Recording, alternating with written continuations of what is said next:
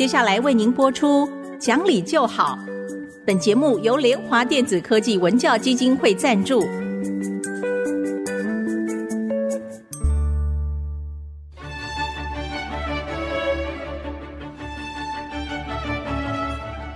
在日常生活当中，人们的不理性行为经常是隐藏在看似理性的包装和掩盖之下，很难被察觉。凡事讲理，所有事情就会简单的多。讲理的必要条件就是丰富的尝试。请听红兰教授主持的《讲理就好》。这里是 IC 之音竹科广播电台 FM 九七点五，各位听众朋友您好，您现在所收听的节目是《讲理就好》，我是红兰。听众朋友好，我是田丽云老师好，田老师好，好快的时间，对呀，要开学了，好可怕，很多这个小学生的父母，我碰到多半他们啊最担心，因为中学生啊基本上也不会让爸爸妈妈管他什么事，是，可是小学生的爸爸妈妈就开始想，糟糕，都睡得很晚 呐，对呀，然后功课写完了没有？因为还是有暑假 作业，对，等等等等，所以我们上次说啊，要开始给父母亲一些建议，哎，来做做收。心操，收心操是真的是需要哈，尤其是如果是幼儿园到一年级哈，那个衔接那个是更重要。所以在那个之前，父母亲真的要准备，因为不然的话，孩子到学校去，本来在幼儿园里面我爬起来就跑啊，我就不需要像学校里坐在教室里面要守规矩，那个有很大的差别。所以很多孩子第一天回来都是大哭，嗯，就是在这个，我觉得收心操里面最重要就是要回复他上学时候的生活的作息。大概从现在起吧，哈，今天就已经礼拜四了嘛。各位，就让你的孩子九点半就要开始准备上床。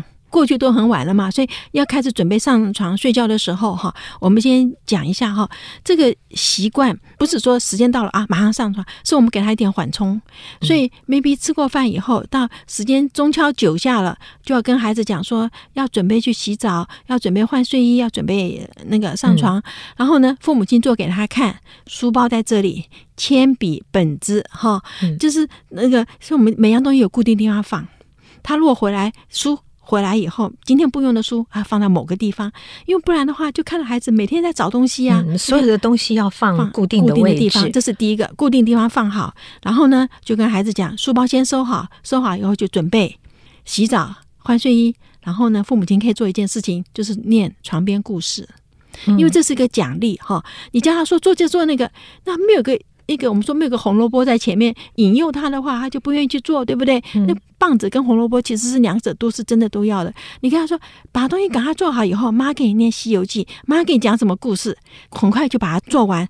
在这里面的时候，就我们真的要这个习惯是一定要慢慢养成。而且如果孩子是从幼儿园正好要上一年级的时候，这个习惯如果没有养成的话，他以后念到初中国中会很辛苦的。嗯，好，老师，我觉得这会有两个状况，嗯、一个就是从幼儿园到一年级啊，他、嗯、跟一年级、二年级、三年级有点不太一样，嗯、因为是完全环境的不同，对，所以父母亲要操的心可能更多。嗯、但是，一二三年级的话，嗯、就要按照这个习惯，因为他们知道他要进的学校，嗯、回去碰的同学都熟悉，嗯、就是他的生活要调回来。对，可是三年级以上的孩子，他不要听床边故事嘞，所以。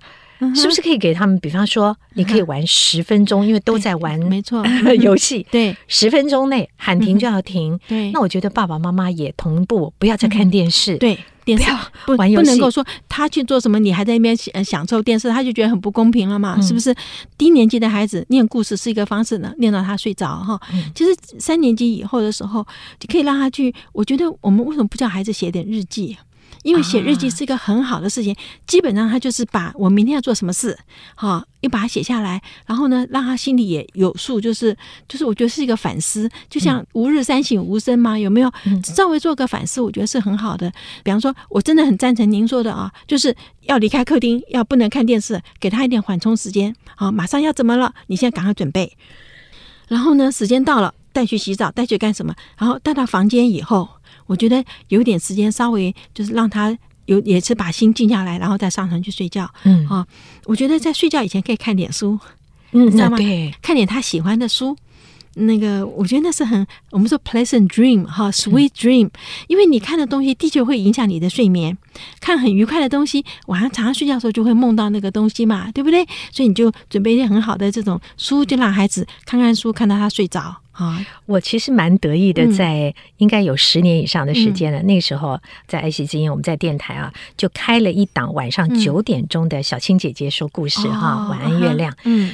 我那时候想的就是，嗯，爸爸妈妈，你只要播十五分钟给孩子，你陪着他九点到九点十五听一个一小段的故事，孩子一方面他的情绪会安静下来，对。第二个，他可以在故事里面学得所有的品格，因为我觉得，对，童话故事就是让孩子去学习各种各样的品格嘛，是是。所以这件事情呢，小青姐姐现在大家都不同年龄层啊，孩子长大了又有小小朋友，都还是好喜欢他，我觉得。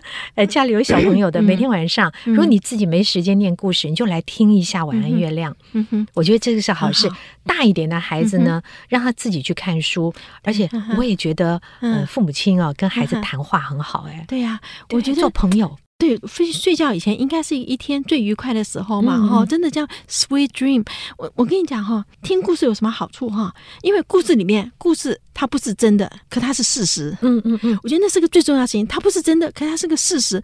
你一遍、两遍、三遍的时候，这个事实就进入他的脑海里面，他就想说啊、呃，小红帽因为怎么怎么样就被大野狼会吃掉，然后什么什么，就是这里面还是教他一些品德啊。对，故事一个教品德很好的方式。你要小心，你接触陌生人的时候。应该有什么样的反应，嗯、对不对？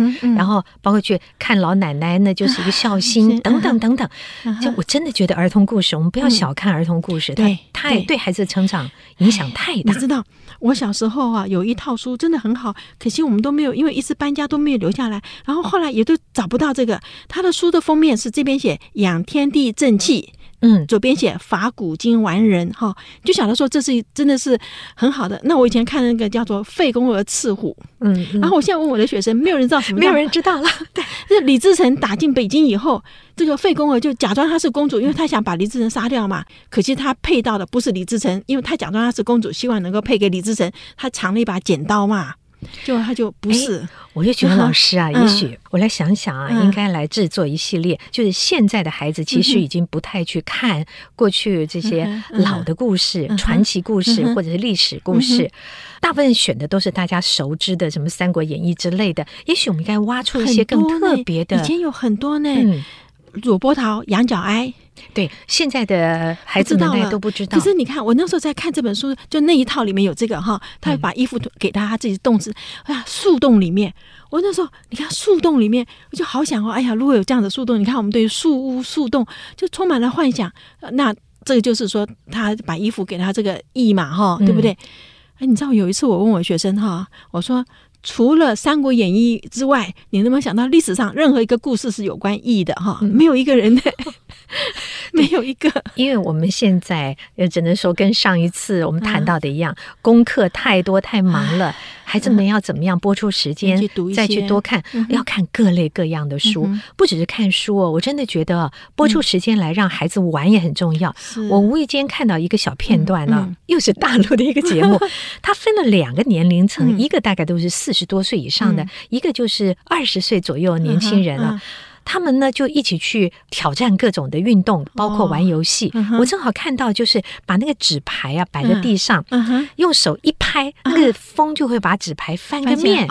哎，那翻了你就赢了。你看这么简单的游戏，可是，在我们小的时候，不是玩的不亦乐乎，打弹珠啊什么不亦乐乎。我也会的。那这种游戏呢，结果我就看年轻的那一群，他们必须趴在地上，然后去学习怎么去用手使力，或者是吹那个气啊。我觉得这些一定要在功课之外啊，让孩子们有玩跟游戏的机会，那个成长是不一样的。是这边，也就是说。我们小时候真的有有玩到，而且我们没有玩具，可是我们玩到很多。现在孩子就是拿个手机，他玩的东西也多，也是我们不懂的。可是，一则是眼睛容易坏，二则是那里面真的是虚幻的居多。对，反而是我们小时候所有东西都得自己做。那一个东西有很多的用途。你就可以想得到了，对不对？哈、嗯，就好像人家说，今天这个砖头，你可以给我想出十个不同的用途来吗？不是很多智力测验都在考这种东西。那以前的话，那很容易啊，就是你到处都就可能想到它的用途了啊。所以我想收收心，这里面也可以加上有一些事情让孩子自己去做，比方让他准备他的衣服、他的功课，自己检查回来跟爸妈报告。对，你的鞋子弄干净没有？然后接下来你打听了学校的课程没有？等等等等，有很多事情是可以让孩子自己去做的。对，你知道现在都有联络部，我们小时候是没有联络部哈。诶，老师我有哎、欸，那我比较年轻，你比我小太多了。我们以前真的没有，可是后来我看到联络部以后，哎，其实这里面就等于是提醒孩子什么什么是你要做的嘛，功课都抄在上头，对不对？哈、嗯，我们以前是在用背的，现在都不要了。那么照讲，你收书包是很容易啊。你你就按照你的课表，按按照老师上面写说你要带什么什么。可是你知道我们现在还是一天到晚都有学生没有带美术的的东西，没有带劳作，没有带什么，那就是晚上没有收书包的这个习惯。嗯，是把所有东西都准备好了以后，甚至像我爸爸以前就是袜子鞋子都摆在你的床前面，你再去上床睡觉。嗯嗯，好、哦，这我们要教的。对，还有一些小细节也要学习。嗯、我想老师，我们休息一会儿，待会儿再来谈吧。好好好，OK，好，我们慢休息一会儿，马上回来。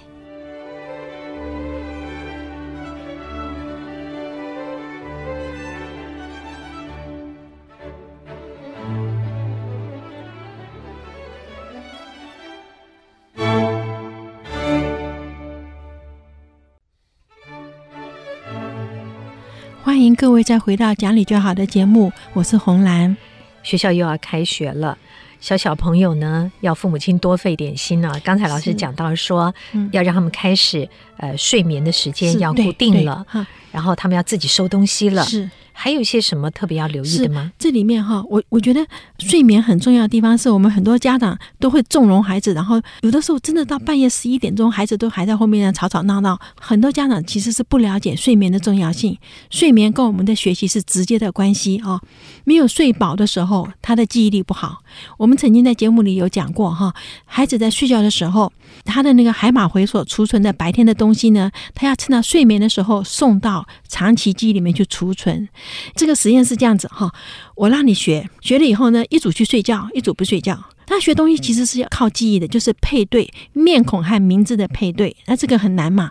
我先让你学到百分之百都对了，你都学会了，好，一组去睡，一组就不准去睡。那是白天学的，晚上六点钟再来，再来的时候呢，你再学一组配对面孔和名字，就发现中午有去睡午觉的那一组，他学的比较好。因为他的睡眠的时候，他就已经把这个学的东西放到长期记忆存起来了。而中午没有睡觉，在那边上网的孩子，他的那个好像仓库就满了，你塞不进去。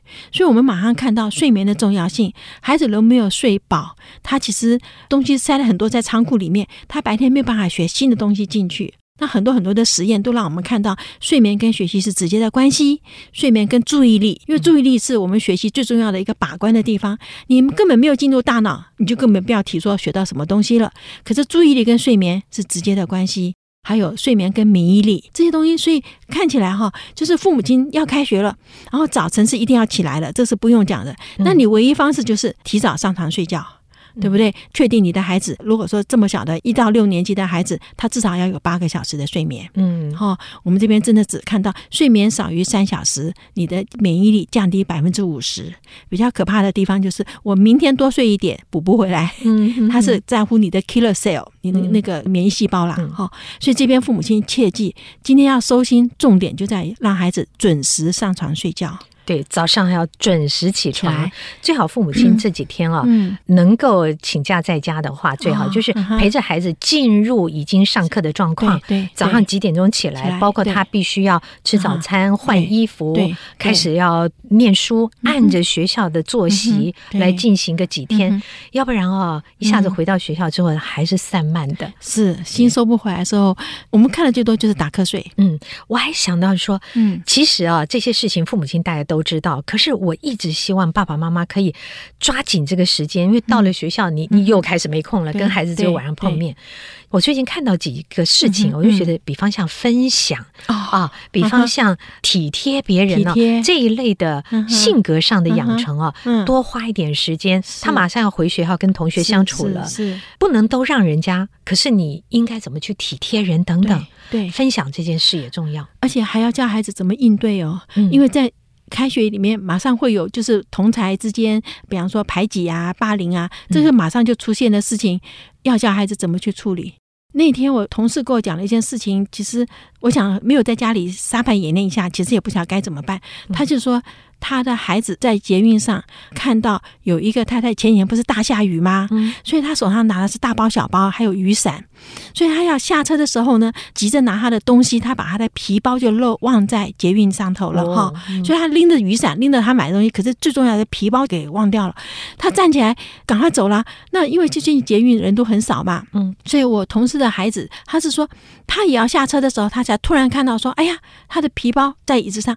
可他说他一时不晓得怎么。就反应，因为你知道，在这种我们拿起来去追他吗？还是怎样？他就说我很怕，说我一拿起来，人家以为我抢他的皮包。嗯，好，然后他就说啊，那时候他一犹豫，门就关起来了。嗯，门关起来以后，他就在那边的时候，就有另外一个太太看到了，就马上坐下来，坐在那个皮包的前面，然后呢，就故意故意就就想据为己有，他就把他据，他说在下一站的时候，就到了中正纪念堂那一站的时候。他说：“那太太就起身，就把那皮包就很自然就拿走了。他回家跟他妈妈讲。”他就很懊恼了，因为他觉得他应该做一些什么事情。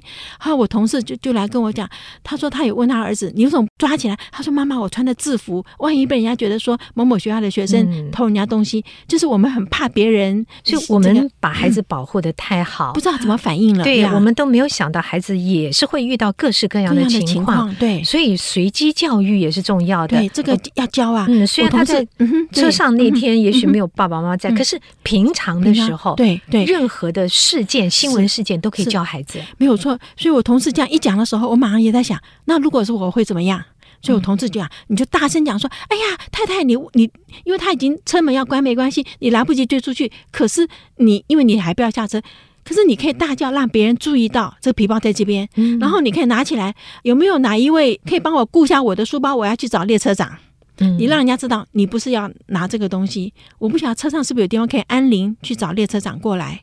但是这里面有个地方，就是他很怕他拿在手上以后被别人觉得他要这个皮包，所以这个以后我们要教，对孩子们啊，被保护的很好，因为我们现在生活。基本上都觉得不会碰到什么，呃，莫名其妙的事情，不会碰碰到太多的困难。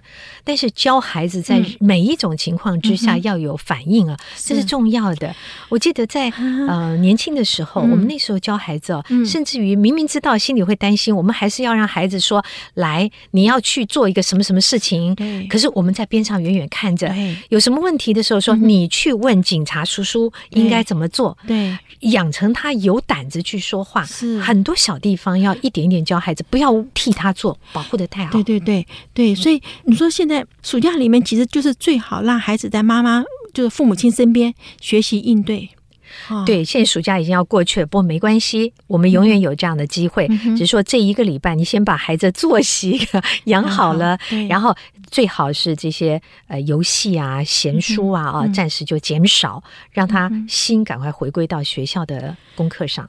我还觉得。现在趁还有点时间，带孩子去书店啊，嗯、买一些书，嗯，好，因为我们既然说他晚上睡觉以前可以看点书，让他看着好书入睡嘛，就买点他喜欢的书，哈、嗯，千万不要觉得说一定要买什么文文学巨作那种没有用，看买他喜欢的书。我这里有一个小建议，就是希望爸爸妈妈每天晚上哈，嗯、你拨点时间跟孩子最少半个小时聊聊天，嗯、一定要，呃。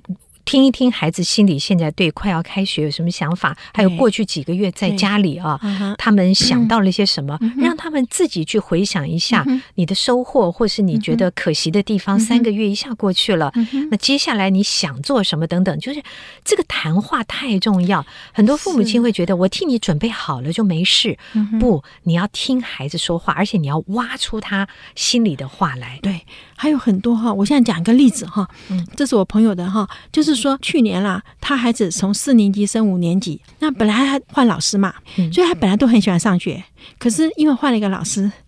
他就开始不喜欢上学哈，而且真的是早上起来呀，拖拖拉拉，然后都校车都赶不上哈，这样子。后来这件事情一直真的要跟父母亲讲，但他就是缺乏在睡觉之前跟他女儿谈话，哦、就是因为你不知道学校发生什么事情，是孩子今天行为突然改变，当然是有事情嘛，对不对？延长到快要到学期结束，结果老师就对他女儿非常不喜欢，一天到晚就开始写条子叫他去学校，好、嗯，那他女儿就每次回来就哭，老师不喜欢我。嗯，那这样就很烦了嘛。然后有时候他就想说啊，你再撑一下吧，还剩一个月就要过去。后来想说这不是办法哈，所以有一天他老师又叫他去学校的时候，就说他女儿不听话，跟老师讲说讲话态度不好，什么什么。所以他回来本来要骂他小孩，可是哈，他小孩一听说老师找他去，老师找妈妈去，就已经吓得快要死掉了哈。所以他说不忍心去骂，他就随口讲了一下说，呃，老师说你都有帮他的忙。好，就是没有讲说老师在是骂你是，嗯、老师说啊，说他女儿马上那个脸就不一样了哈，就像 他说阳光就出来了，说老师真的这样子讲吗？啊，要怎么办呢？他就讲个谎话，就讲说呃老师说你今天又怎么怎么样，孩子就好高兴，好，就是说他本来以为老师在告状，他今天要挨打，就不是。他说第二天他送他小孩去上学的时候，有人卖玉兰花。嗯，他就把窗户摇下来，跟他妈妈要二十块。他说：“老师喜欢香花啊、就拿去给老师，因为他以为老师已经改变他的对他的观念嘛，对不对？老师说你很好嘛，对不对？好，就很高兴拿去给老师。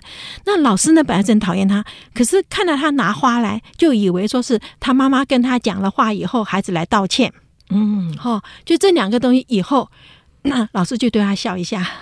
所以你看这一点点的差别。”他孩子后来又喜欢上学，所以那个时候他来跟我讲，他说：“我们都以为说你功课做完你就去睡觉。”他说：“其实孩子功课做完以后还有很多心里的事，已经五年级的小孩子，其实有些事要跟妈妈讲了。”老师，您讲到孩子的这个心理反应啊，嗯嗯、我突然想到最近看到很多的一些例子，嗯、但今天时间不够了，我下一次节目中来请教您。好，不敢当，好好好，好，那我们今天就跟各位谈到这儿。你有任何的意见、任何的问题，欢迎你上我们的网址留言。我们的网址是 triple w 点 i c 九七五点 com。今天谢谢您的收听，我们下星期再会。